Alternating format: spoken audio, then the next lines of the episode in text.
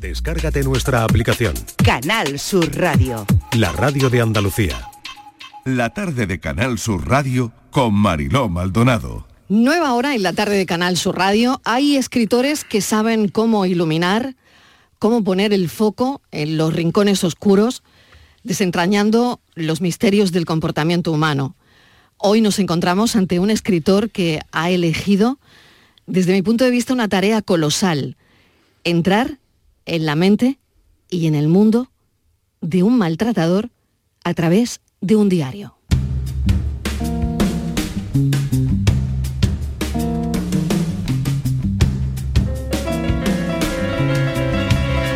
Una ruleta con todos los números negros. Hoy, para completar mis penas, me han robado la Vespa. El desgraciado del Lolo puede decir que era una chatarra caminante que solo caminaba cuando le salía de los huevos.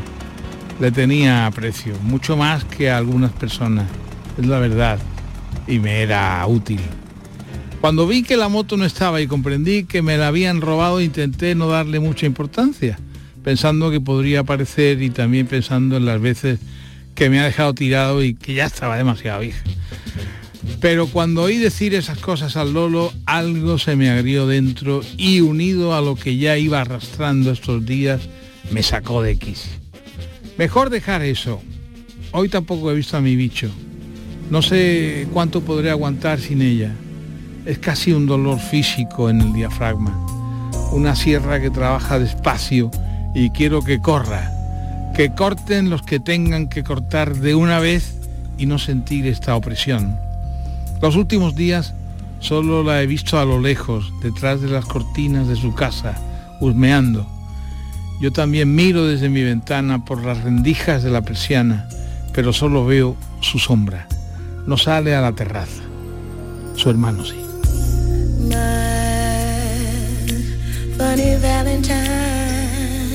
Yo que fui un perro con un equilibrio delicado en un asunto que es desgraciadamente nuestro día a día, el autor nos presenta una obra que busca también entender. Para mí es un intento esencial de comprender la complejidad de la naturaleza humana. Entre sus muchas novelas, Sacramento sobre un sacerdote, sacerdote, real que usaba su púlpito para obligar a sus feligresas a la orgía, El camino de los ingleses apóstoles y asesinos, Sisur, bueno, entre otros muchos, Premio Nadal, el, el Herralde, el de Crítica, el de la Crítica de Andalucía y de España y muchos más. Antonio Soler, bienvenido. Muchas gracias. Gracias tardes. por acompañarnos. Encantado, gracias. En Yo que fui un perro es el diario de un estudiante de medicina y esa progresiva obsesión por su novia. Uh -huh. Él intenta imponer su visión, su código de lo que debe ser el mundo a toda costa, ¿no? Estamos ante el germen de un maltratador. Sí, fundamentalmente es el, el germen de un manipulador, de un maltratador que se va llenando de frustración a medida que va comprobando que no puede ahormar a, su novia eh, según sus propios criterios. Y, esa, esa, frustración mm, se va cargando eh, de, de, amargura, mm, de ira y, bueno, puede tener consecuencias graves o, se puede quedar en, en, meramente el retrato de una personalidad bastante perturbadora que yo creo que tiene su origen un, individuo de estas características funda fundamentalmente en, en, la inseguridad en esa inseguridad que lleva a los celos, a unos celos uh, patológicos eh, que pueden ser celos de, de, lo inmediato del entorno o incluso celos mm, retroactivos ¿no? de quién quién te quiso y quién te quiso no con quién estuviste antes claro, que conmigo y, y, si te mm. quiso mejor que yo. Uh -huh. y cómo te quiso claro. Claro.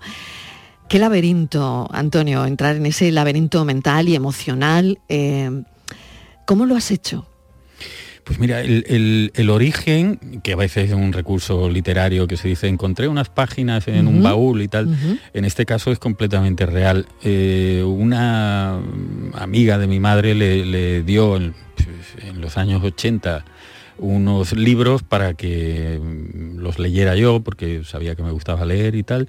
Los dejé un poco de, lado y dos, tres, cuatro años después, eh, ojeando uno de esos libros, encontré varias mm, páginas de un manuscrito de alguien que efectivamente era un estudiante de medicina y que eh, estaba obsesionado con, la novia que tenía y que me resultaron terriblemente perturbadores.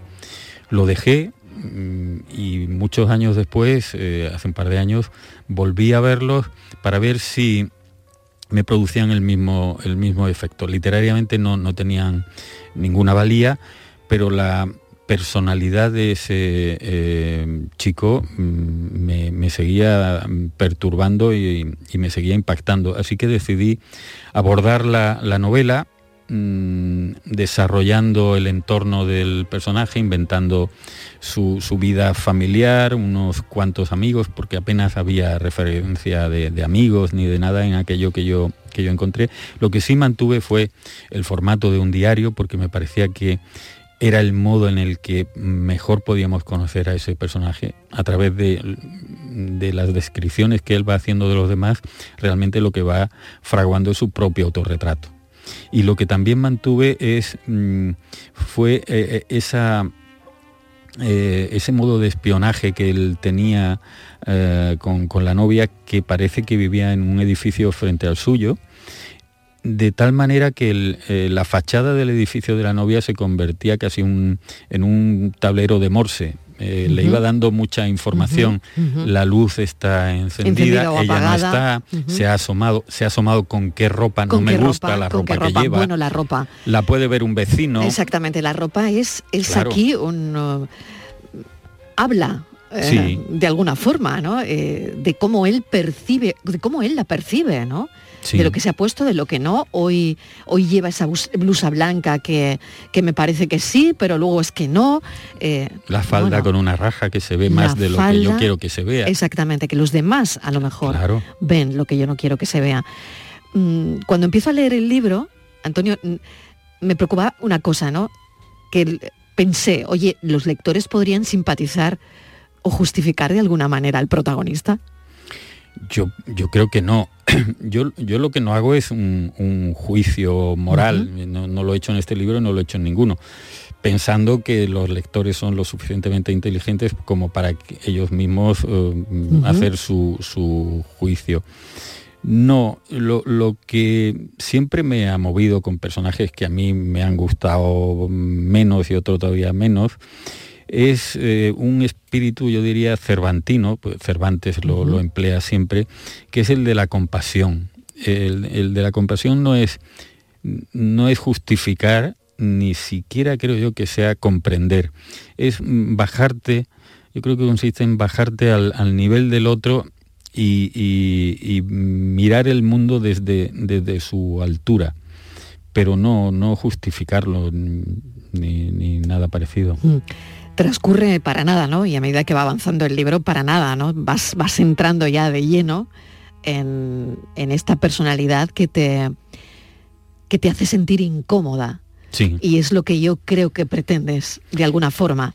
Eh, cuando lo lees, hay cosas que te incomodan tanto.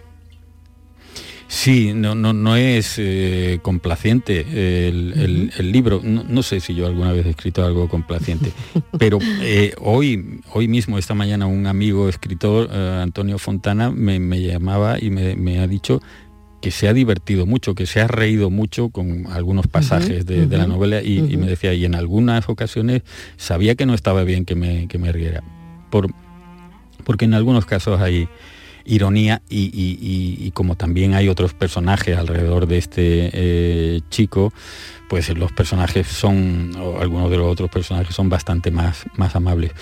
Pero sí, eh, a la hora de, abordar una novela de este tipo, eh, el personaje resulta un poco incómodo y, en determinados momentos mm, nos gustaría cruzar la, calle si nos lo encontramos por la, por la misma acera. Aunque yo creo que todos hemos tenido conocidos, amigos de esas características, que en un determinado momento podían decir, no, es un chico mm, bien, normal, un poco, un poco peculiar, pero un poco celoso quizá, pero eso está bien porque quiere mucho a la chica y todo. Eh, yo creo que ese es uno de los, de los peligros. Totalmente.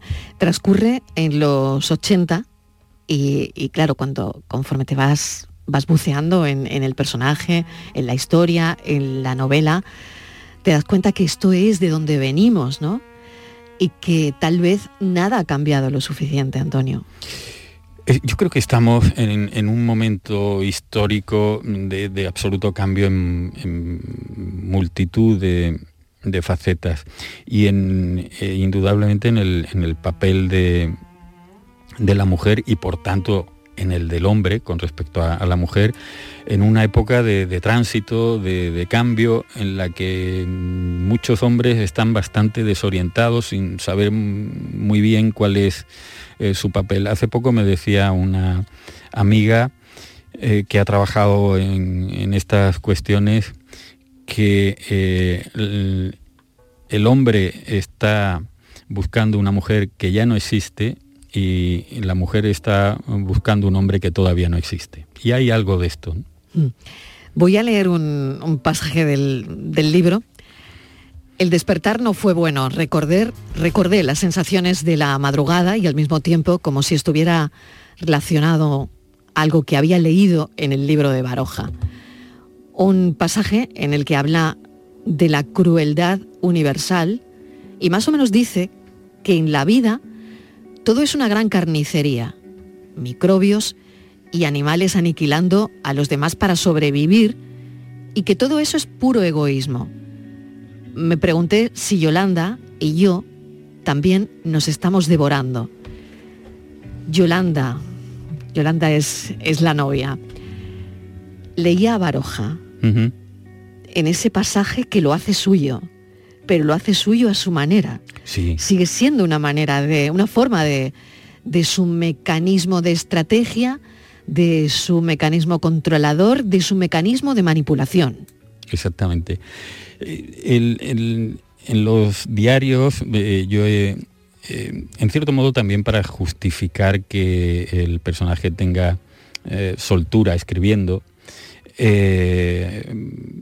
pues hay, hay referencias a, lecturas que él va haciendo y que mm, son las que yo hacía algún, casi todas ellas cuando, cuando tenía una edad parecida a la que podía tener el personaje.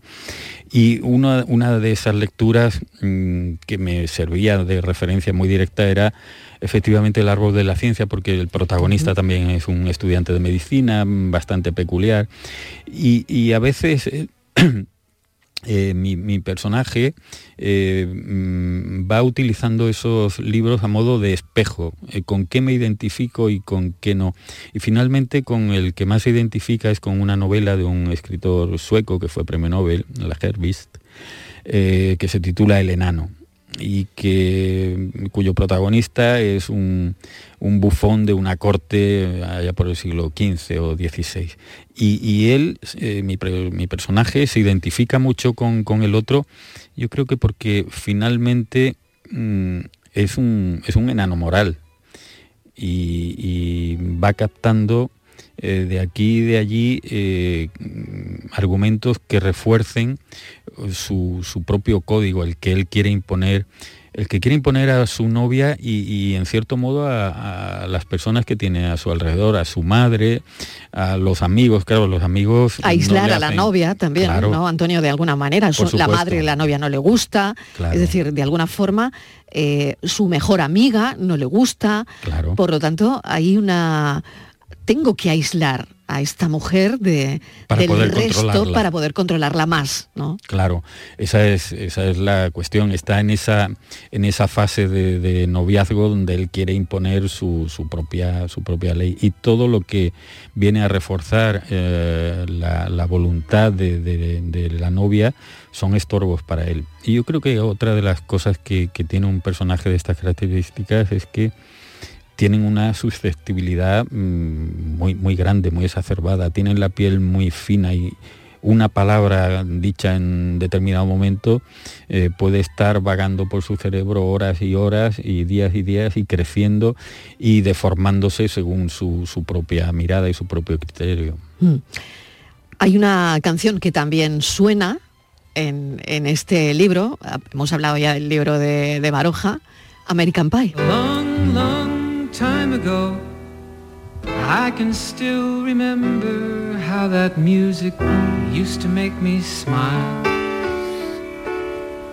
And I knew if I had my chance that I could make those people dance and maybe they'd be happy for a while. But February made me shiver with every paper I deliver. Bad news on the doorstep. I couldn't take one more step. I can't remember if I cried when I read about his widowed bride. But something touched me deep inside the day the music died.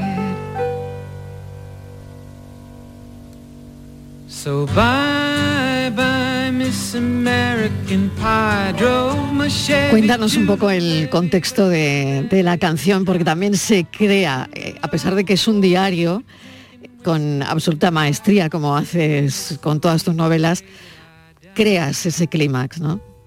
Sí, bueno, es eh, esta, canción que él dice que es una de sus canciones eh, favoritas, aparece eh, un día en el que han salido a, bailar y que él vive casi como una despedida. La, letra de la canción hace referencia al día que la música murió y él en cierto modo está viendo que también su, su relación eh, está llegando al final y en ese punto eh, lo vive desde un punto de vista iba a decir romántico, más bien romanticón o romanticoide, eh, porque el, personaje no es monolítico, como nadie es monolítico. Entonces él también va oscilando. Antes hablábamos de si se podía sentir simpatía. Simpatía no, pero lo que también hay conciencia es de que un individuo de esto está atormentado. De hecho, la cita con la que comienza el libro es a nadie le desearía ser como yo. Eh, y se mueve en, ese balanceo que va desde el intento de comprender, pero que es muy, muy endeble, eh, porque su propia rigidez mental y moral no, lo, permite, no se lo permite, hasta eh, sus, posiciones más férreas, más, duras. Y en uno de esos balanceos eh, suaves es cuando aparece American Pie y, un cierto romanticismo. Y él enlaza con lo que está ocurriendo algunas partes de la letra de la canción. Mm, Antonio Soler está siendo muy generoso, pero no estamos haciendo spoiler, ¿eh? porque el libro hay que leerlo, merece muchísimo la pena. Y voy a introducir, en la conversación, si me permites, Antonio, a Borja Rodríguez, que es nuestro psicólogo que ha tenido experiencia, además con reinserción de maltratadores en prisiones. Y, me parece que él, bueno, eh, eh, tiene mucho que decir ¿no? en esta conversación que estamos manteniendo con Antonio Soler. Lo primero, Antonio, un placer conocerte como admirador y el libro una joya. Y te quería preguntar dos cosas.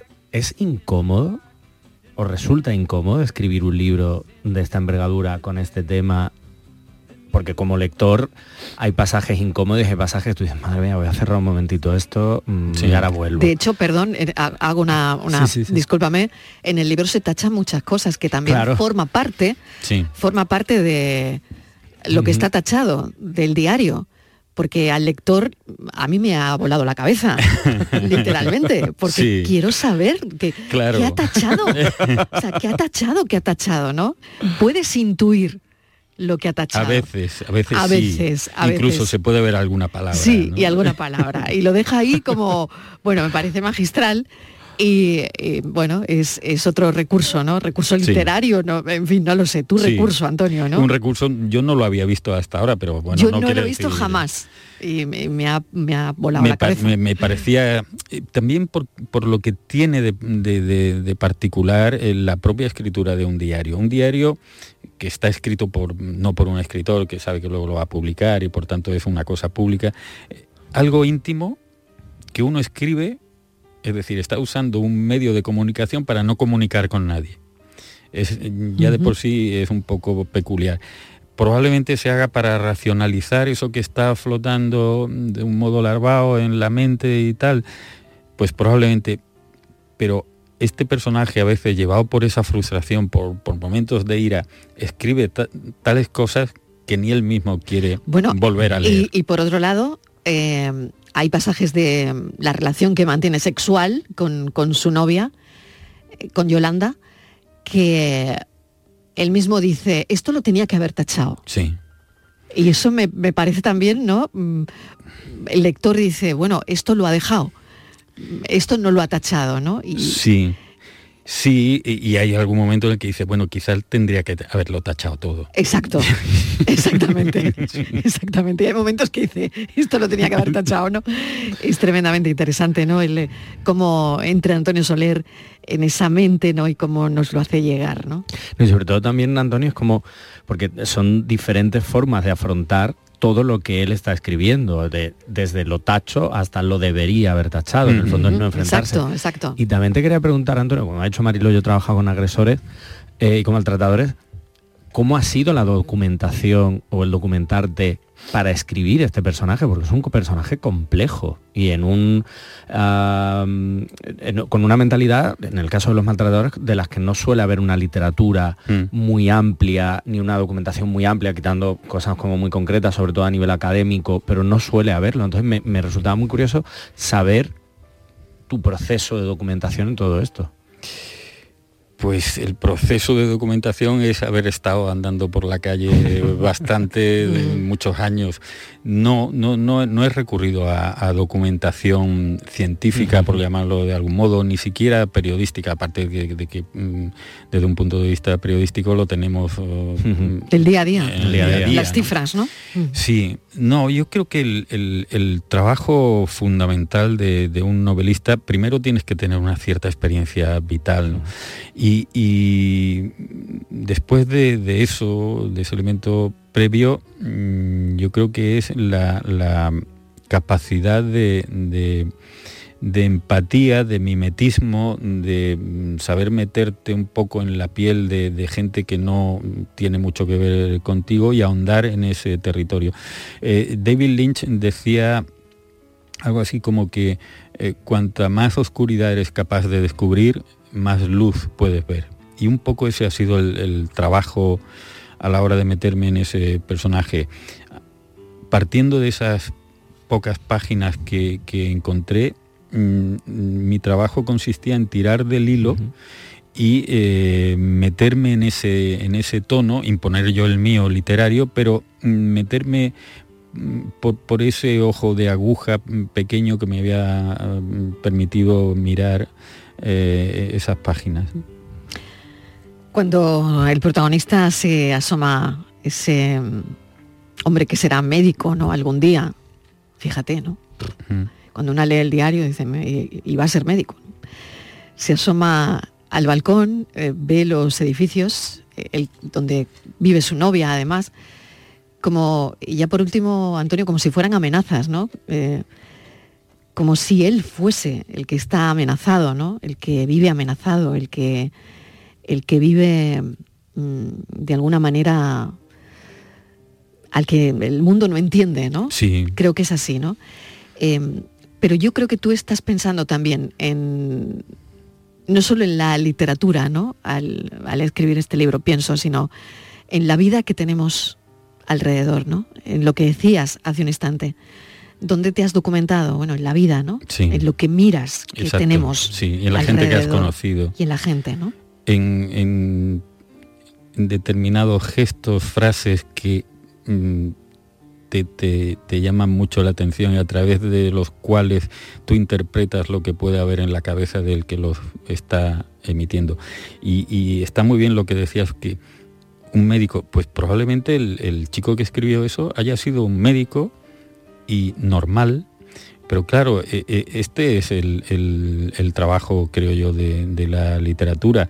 Eh, gente que aparentemente es normal, eh, tiene una trastienda que puede ser bastante tenebrosa y bastante inquietante. Sin duda. Y, seguramente ha sido el caso de este, de este protagonista. Claro, lo oímos todos los días, ¿no? Cuando después de una asesinada por violencia de género, cuando entrevistan a los vecinos, eh, el vecino dice, no, pero si este señor era un hombre normal. Y daba los buenos días. Y daba los buenos días y no, nunca hemos oído nada. Claro. Entonces, bueno. Eso es lo interesante, porque eh, haber eh, entrado en un, en un matón de, cartón piedra no, no, no, me interesaba, me, mm. interesaba algo bastante más sutil y esa apariencia de normalidad que, esconde terrenos bastante pantanosos. Esos hombres que se atribuyen derechos y siguen haciéndolo. Antonio Soler ha sido un placer esta charla. Muchas gracias. Te deseo muchísima suerte. Yo que fui un perro, Galaxia Gutenberg, y de verdad, creo que es un libro necesario, mm. entrar, en, entrar en la cabeza, Borja. Sí, sí, tú, lo que, es. tú que has estado trabajando con ellos, creo que es. necesario entrar en la cabeza de estas personas. Y ya para una cosa muy importante que ha hecho Antonio, que es bajar hasta ese nivel de compasión y eh, desde mi punto de vista, también entender para poder solucionar todo esto. Pero creo que es importantísimo, sin nunca entrar en la justificación, porque no la tiene, pero sí en la, en la compresión para poder atajar el problema. Gracias por este libro. Muchas gracias a Antonio Soler. Gracias. las alas, mi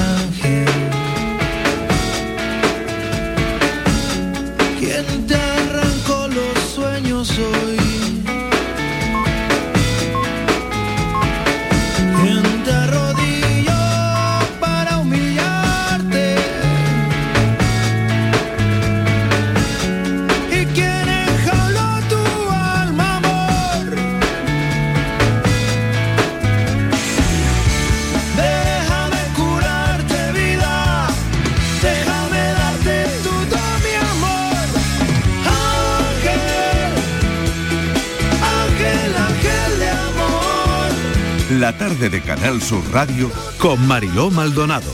También en nuestra app y en canalsur.es. Hambre de librerías, de bibliotecas, de devorar novelas y cómics. Hambre de bailar y ver bailar. Alimentarnos de teatro, de ópera, de zarzuela, de conciertos, de museos y exposiciones. Hambre de aplaudir. Hambre de renacer, de revivir, de reencontrarnos. Cantar, leer, escuchar, mirar, vivir. Emocionar, boca llena. Hambre de cultura. Ministerio de Cultura y Deporte. Gobierno de España. ¿La subida de precios del gas natural y la electricidad ha afectado especialmente a tu empresa en 2022? Aprovecha los últimos días y solicita tu subvención antes del 30 de septiembre. No requiere documentación y el pago se producirá antes de finalizar el año. Infórmate en ayudasobrecosteenergético.es. Andalucía se mueve con Europa, Fondo Europeo de Desarrollo Regional, Unión Europea, Junta de Andalucía. La mañana de Andalucía con Jesús Vigorra celebra este viernes 22 de septiembre el Día Mundial de la Agricultura y lo hace desde la mayor alóndiga de Andalucía, la Unión en el Ejido. Queremos conocer lo último en innovación y tendencias del sector, la situación del mercado, la sostenibilidad y reducción del desperdicio alimentario. La mañana de Andalucía con Jesús Vigorra. Este viernes 22 de septiembre, edición especial desde el Ejido con la Unión, el principal proveedor de hortalizas de Europa, con la colaboración de La Unión, el futuro que nos une. La mañana de Andalucía con Jesús Vigorra es actualidad, análisis, servicio público, entretenimiento y diversión. Comienza. Vienen las jirafas, los leones y los guiris. Ellos son personas sin filtros. Ellos son transparentes ellos hablan sin complejos. Son los guiris. La mañana de Andalucía con Jesús Vigorra. Os espero de lunes a viernes a las 6 de la mañana. Canal Sur Radio. Somos más Andalucía. Canal Sur Radio. ¿Y esa pegatina de ahí? Ah es la de la certificación de mi puerta Segurestil. Viene la clase, norma y número de certificado. Así me quedo más tranquila. Segurestil, más de 40 años protegiendo tu hogar, fabricando e instalando tus puertas de seguridad acorazadas. Encuéntranos en grandes superficies, establecimientos autorizados y en segurestil.es. Los frigoríficos del ahorro, los frigoríficos Nevir, selección de frío o congelador, motor inverter para bajo consumo, enfriamiento rápido, silenciosos. Sí, sí, frigoríficos Nevir, en blanco o inox, puertas reversibles. Ya lo hemos dicho, somos los frigoríficos del ahorro. Nevir, en las mejores tiendas. Escucha bien lo que te voy a decir. Alégrate, ya no te vas a arrepentir. Yo te voy a ayudar a que puedas ahorrar. Nuestro petróleo es el sol y no lo pueden apagar. Placas fotovoltaicas Dimarsa. Infórmate en el 955 12 13 12 o en dimarsa.es. La tarde de Canal Sur Radio con Mariló Maldonado. No se crean que es viernes, porque los viernes es cuando llega Bellido y que no se ha equivocado de día. Es que hay una presentación de una peli nuestra en Madrid, por eso yo pido una tregua. ¿Qué te gusta tu vida? Hay una clave importante que es tener mucha cerveza fresquita en la nevera. Pero qué mierda.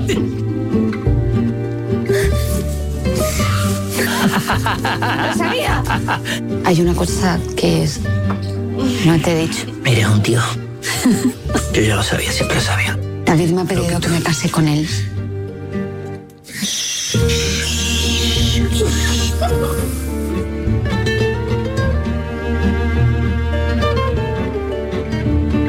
No voy a dejar que nada cambie porque no quiero que nada cambie. Y esto va a ser así mientras que los dos queramos. Es que no lo vas a poder evitar. ¿Tú crees que se pueden tener celos y posesión de un amante? ¿Cómo que por qué? Por las fotos. Me has dejado allí sola, me dejas tirada y tú te crees que me gusta. O sea, no sé, madura, Edu. Esto es una antihistoria de amor. Bruna Cusí, que la estaban escuchando, que me encanta, y Salva Reina, que me encanta también. Y además, Manolo Bellido, ¿qué tal? Se oye reírse a Salva. Claro, es que de verdad. O sea que esto no ha podido ir mejor. No, es espléndida la noticia de que por fin Treguas, con esa S al final, entre paréntesis, llega por fin a la cartelera después de haberse estrenado primero en el Festival de Málaga Mm, y luego haber conseguido una gran cosecha de premios en Ibiza, donde se los llevó casi todos, y en Alicante, ¿verdad? Que no es mal sitio Ibiza. No, para que te den premio o lo que sea. Ay, Salva Reina, ¿qué tal? Bienvenido. ¿Qué tal? ¿Qué tal? Buenas tardes a todos muy y a todas. bien, que estrenamos en Madrid. Ah, sí, exactamente. Preestreno en Madrid con la prensa, mañana Barcelona y el viernes en los cines. Y luego el sábado vaya a estar aquí en Málaga también, ¿verdad? Correcto, el sábado estaremos en el Cine El Beni con un coloquio posterior después del pase de las 8 y creo que el domingo también vamos a tener coloquio en, en- en- no sé si en los cines de Mare Nostrum o algo así. Bueno, para no aburrirse, Salva, voy a saludar también bueno, lo que toca. a Mario Hernández. Mario es el director, es su ópera prima. Mario, ¿qué tal? Bienvenido. Hola, muchas gracias. Oye, Mario, ¿tú qué has visto en Salva Reina? A ver. Bueno, es que me dijo que quería producir y, y dije, pues, venga, Ya está, yo, ya es lo que me queda, ¿sabes, Mariló? Como no me coja yo a mí mismo, no me coge nadie. no me lo creo. Eso no me lo creo. No, Lo porque está en lo que racha sí además, ¿eh? Es el talento también para producir, el talento para ver que algo puede funcionar y que algo es bueno, ¿no, Manolo? Sí, porque además esta es, como tú has señalado, una antihistoria de amor, Eso es. una- un, un amor clandestino que se va desarrollando en distintos festivales de cine y en concreto eh, en, esta vez en el de Málaga. Eh, sirve de un poco de, de fondo a, a la historia que de, de una forma eh, subrepticia eh, llevan eh, Salva, bueno, su personaje y el personaje de Bruna Cusí. Y es realmente maravilloso porque todo transcurre casi en una sola noche, eh, en sus diálogos, en sus reproches, en que se quieren a fin de cuentas. No vamos a hacer spoiler, no vamos a hacer spoiler, ¿no, Salva? bueno, bueno, hasta, hasta ahí se puede contar, no hay ningún problema. Sí, es el día, es el día que esta pareja queda para hacer sus cosas en, eh, en, el Festival de Málaga, sus cosas de todo, de intimidad, de charlas, de encuentros, de desencuentros, de declaraciones, de, de, alejamiento y de acercamiento y de risas también. Claro, es una peli participada por, por esta casa, por Canal Sur, y eso sigue siendo importante, ¿no? E, el, el impulso a la industria, al cine andaluz. Porque está ahí respaldando iniciativas como esta que finalmente con gran felicidad por parte de sus autores ha encontrado el eco. Eh, yo creo que un buen recibimiento del público. la prueba, el test de los festivales lo habéis pasado con sobresaliente. ¿Y qué esperéis ahora cuando ya se va a producir el encuentro directamente con el gran público? Mario, Mario Hernández. Bueno, pues sí, como habéis dicho, los primeros contactos en el Festival de, Cine de Málaga, que fue muy, muy especial, muy emotivo, y después en el Festival de Ibiza y de Alicante, pues ya vas eh, comprobando que la película, que la película cae en, el espectador y ahora ya por fin pues la podemos compartir con, todos los que se quieran acercar a partir de, este viernes y, a ver, a ver cómo, cómo reaccionan, a ver cómo, cómo siguen esta, esta historia, esta bola de tuerca a la historias de pareja y a ver si seguimos con esta buena racha que, que mencionado. ¿Se puede mantener un amor eh, con estas citas eh, sin que nadie se dé cuenta? Salva. Bueno, no sé, según, según la historia de Mario Hernández parece que sí, o no, no sabemos, que tampoco queremos hacer mucho spoilers, ¿no? Porque también creo que la película pone en tela de juicio, pone sobre la palestra para el diálogo, que yo creo que es una de las cosas más bonitas que tiene la peli, que no, que no es una peli que, se quede en el cine, sino que te la vas a llevar a casa y te, va a, hacer reflexionar y te va a hacer charlar con el que hayas ido a disfrutarla. Eh, ¿qué, es el amor? ¿Cómo es el amor? ¿Quién dice qué es lo que está bien? ¿Qué es lo que está mal? ¿Qué sabe nadie, como decía, ¿no? El ilustre y, y, cómo, podemos, eh, tal y como está la vida montada y asociada ahora mismo, que ponerle puertas al campo, ¿no? Es un amor, es un amor en B, ¿verdad? no, Mario? de eso no hay factura ninguna. No, hay factura. pero, pero sí que hay facturas sentimentales porque estos amantes también tienen que hacerse reproches, ¿verdad? Sí, bueno, pasa factura, sí, todo, pasa, todo pasa factura, claro. Entonces, de eso va también la, película, de lo que ellos eh, sienten entre ellos, pero también de sus reales, por así decir.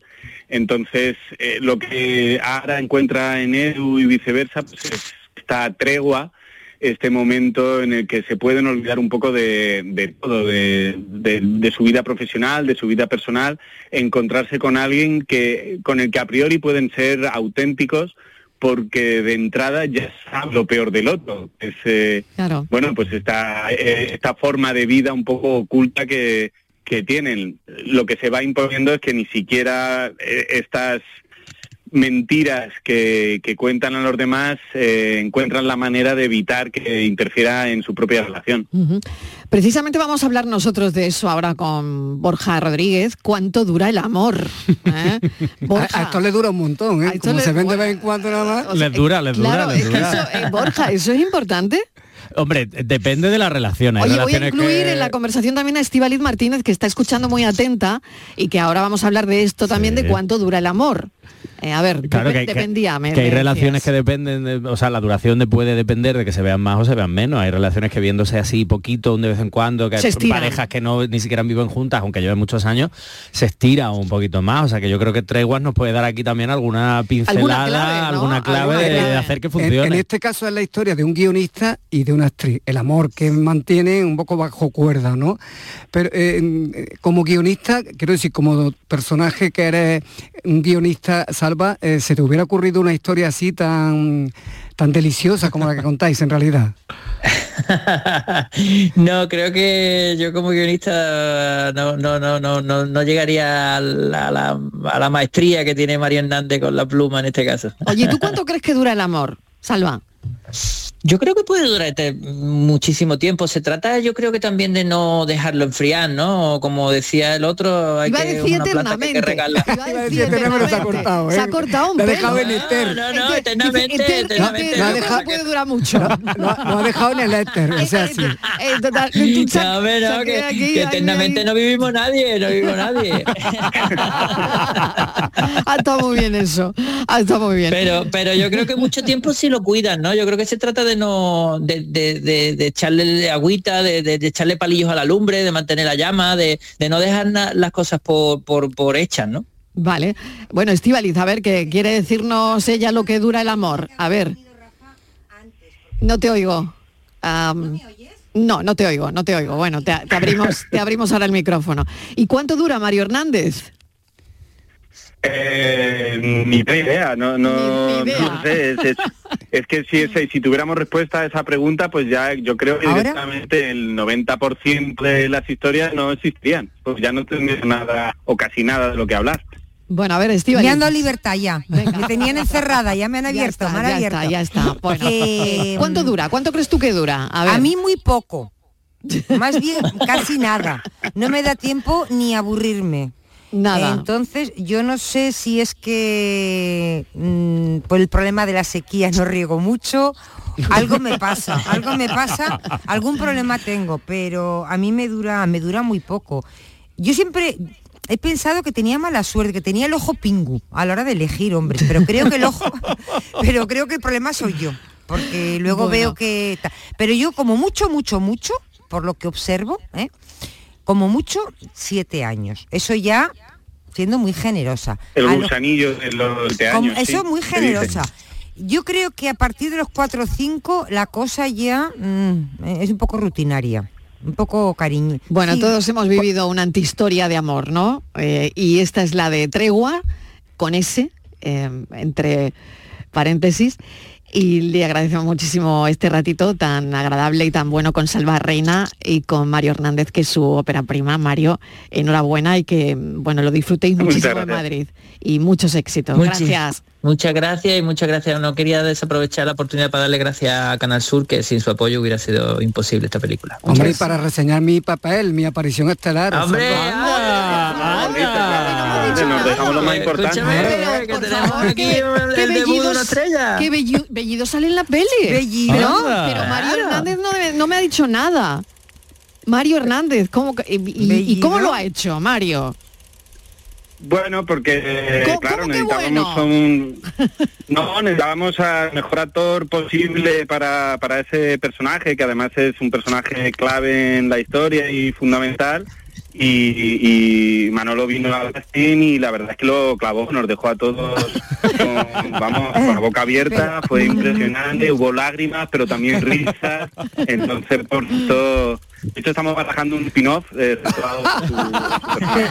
Pero, Es lo pero- menos, es lo pero menos.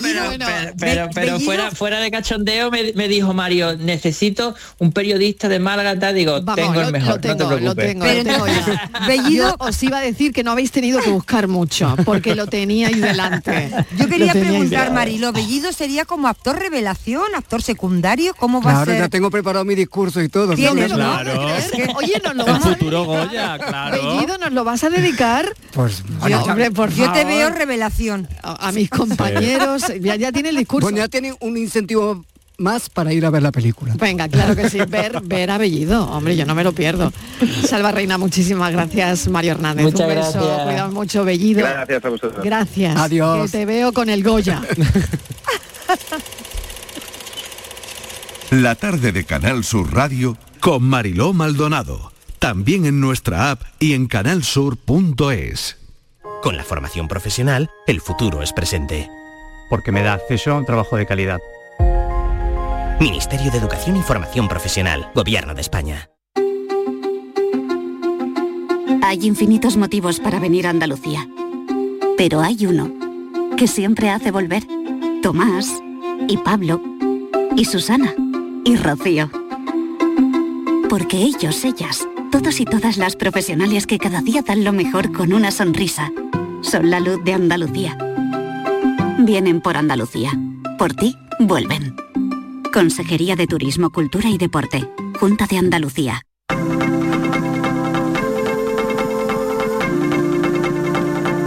La tarde de Canal Sur Radio con Mariló Maldonado.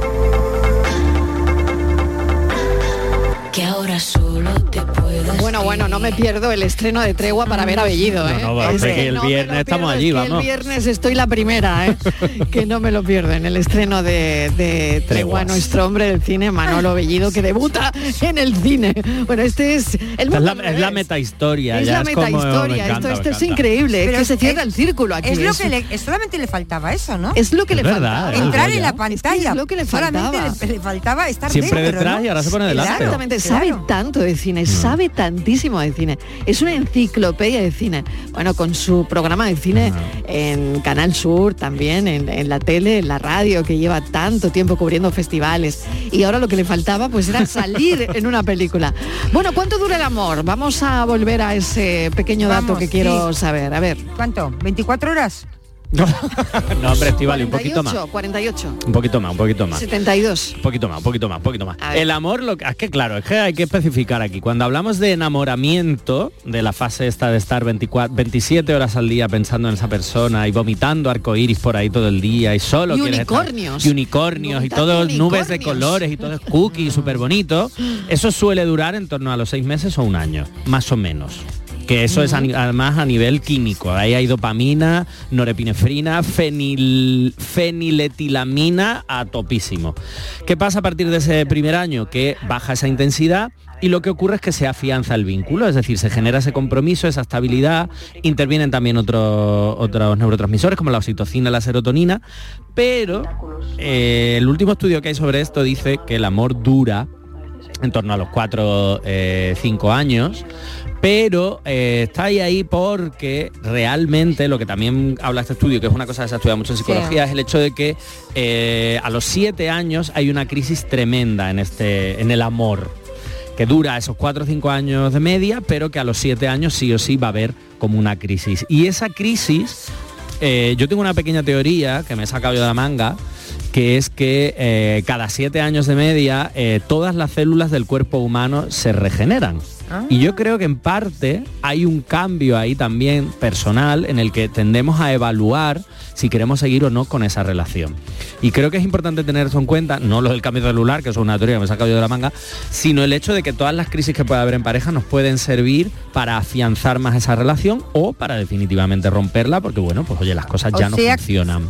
Oye, ¿uno se puede enamorar en un campo de golf, por ejemplo? Ay, qué sitio más bonito. Claro, hombre, el enamoramiento de pronto esto te llega, esa química te, llega, la dopamina, te miras y, pum. Y no estás tú muy pendiente del swing como para enamorarte en un campo de golf. Claro, pero a lo mejor de pronto ves a alguien así por el rabillo del ojo, miras bien y al tomar viento fresco ¿Tú, ¿tú crees que ahí puede ser un sitio para enamorarse? un campo de golf. Yo creo Oye, que a mí idílico ah. me parecen. Lo que no sé, claro, cómo estás, si estás jugando al golf hay que estar concentrado, pero también es un deporte que te da mucho para, para pasear, para hablar. Entonces yo creo que es un sitio muy bonito para entablar relación con una persona para ver y dejarse ver. Yo, yo, creo que sí, puede sí, ser. ¿tú crees que sí, ¿eh? ¿no? y edad no, bueno, no. No, no, creo que haya en, en el golf no hay edades, no hay edades. Lo que pasa que es verdad que... ¿Tú juegas al golf, Martínez? Yo no. Pues entonces, ¿cómo me está diciendo que te puedes enamorar en un campo de golf? porque conozco los campos de golf, porque pero veo probado la gente allí, que, a lo mejor a lo pues- mejor está allí, tú dices que te va mal, pero es que a lo mejor el amor está pues allí. voy a cambiar el supermercado por un campo de golf. bueno. Nunca se sabe. Bueno, bueno. Claro. Pero es importante tres cosas súper súper rápidas. Además, tres consejos muy rápidos para para independientemente de lo que nos dure el amor, para sobre todo superar esa crisis de esos siete pues años o algunas que haya interior, anteriores, tres consejos súper rápidos.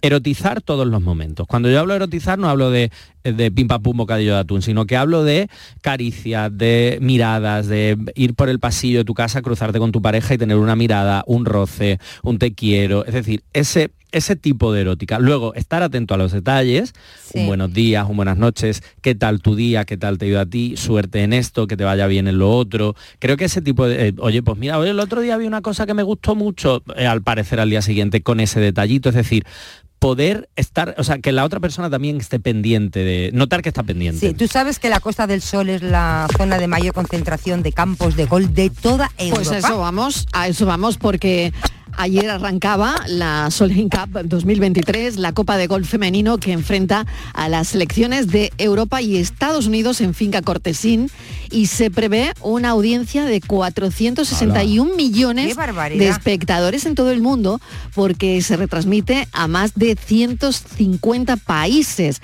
Hay 80.000 entradas vendidas y el impacto económico se prevé en 500 millones de euros, que ahí queda todo. Así que esto está pasando aquí en la Costa del Sol y nos lo va a contar Alicia Garrido, que es directora ejecutiva de Deporte y Business de la empresa organizadora de la Solheim Cup 2023. Alicia Garrido, bienvenida, gracias por acompañarnos. Muchas gracias, buenas tardes. Bueno, ¿cómo están siendo estos días? Cuéntanos. Bueno, muy ajetreados, porque imagínate con tantos miles de espectadores que han venido aquí a la Costa del Sol y concretamente al municipio de Casares, donde se encuentra Finca Cortesín, pues la verdad es que nos tendríamos que desdoblar en dos esta semana. Pero lo cierto es que ha empezado muy bien, el clima nos va a acompañar y eso significa éxito garantizado, porque el campo de Finca Cortesín se ha preparado para la ocasión de una manera increíble. Es un escenario perfecto, creo yo, para mostrarle al mundo entero la grandeza no solo de la Costa del Sol, sino de toda Andalucía. Claro, el impacto. aquí vamos a tener mm disculpa. Sí, disculpa Alicia, que decía que el impacto es, es brutal. Claro, estamos hablando de la cantidad de telespectadores que ven la retransmisión a través de, televisión y, y, no hay impacto publicitario que pueda con eso, ¿no? Sin duda. Además es que, claro, el, impacto en, la cantidad de cientos de millones de hogares que reciben la señal de televisión es enorme. Pero es que aquí de los 90.000 mm, espectadores que se esperan, el 80% son extranjeros, vienen de fuera.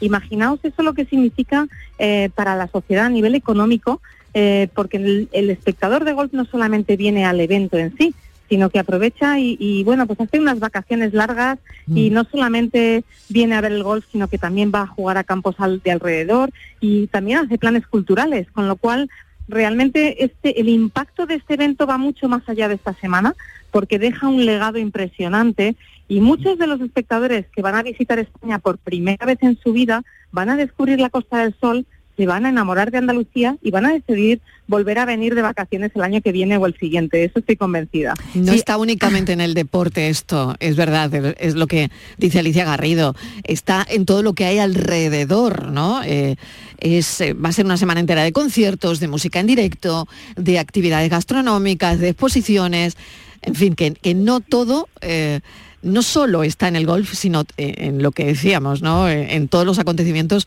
que rodean a, este deporte. Eh, y todo lo que estamos contando, ¿no? A ver, Estivaliz. Sí, eh, hola, buenas tardes, Alicia. Yo te quería preguntar por la única representante española de la selección europea. Es una navarra, es una mujer veterana, es Carlota Ciganda, que va a estar ahí y yo creo que es una apuesta muy importante porque Europa en dos ocasiones consecutivas se ha, mm, ganado a Estados Unidos y esta, este año, esta vez lo hace, sería la tercera vez.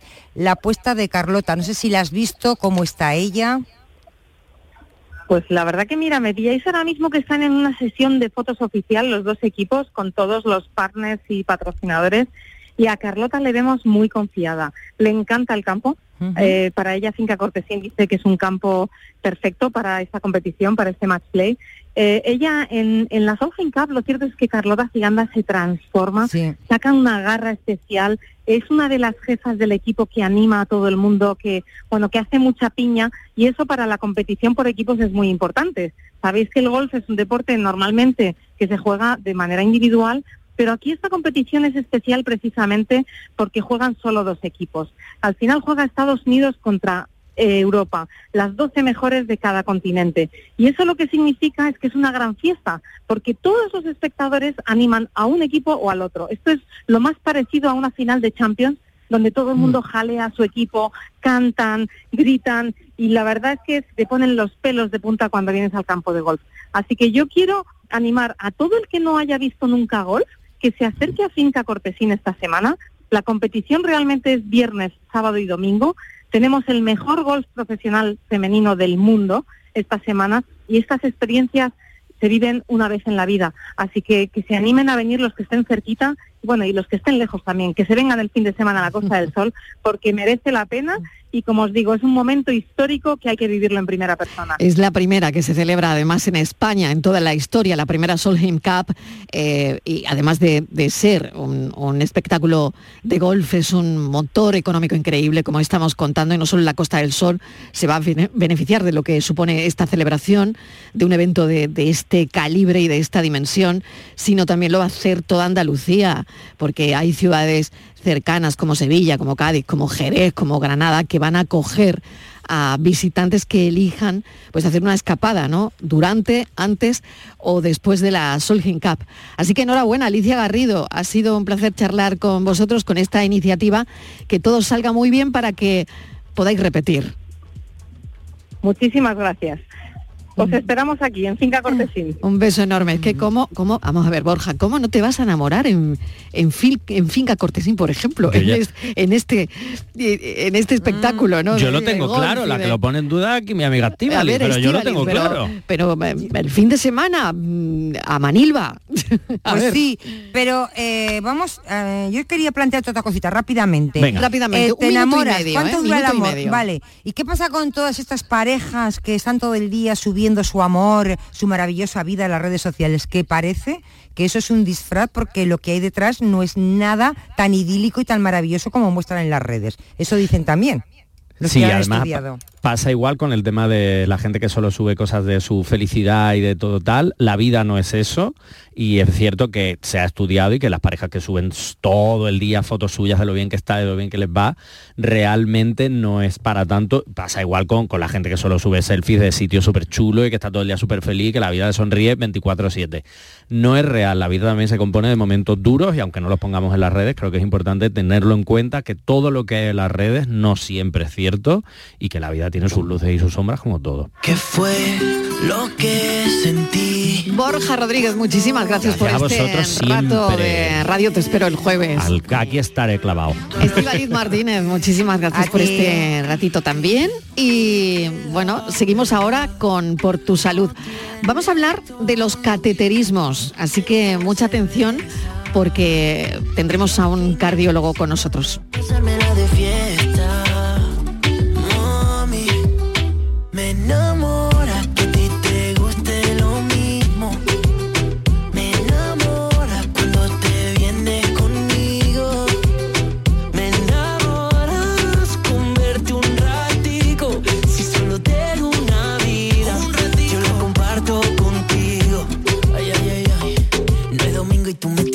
Confesándome. Okay. Es que pa' ver una película besándote. Si tienes ganas de comer, tú solo dime.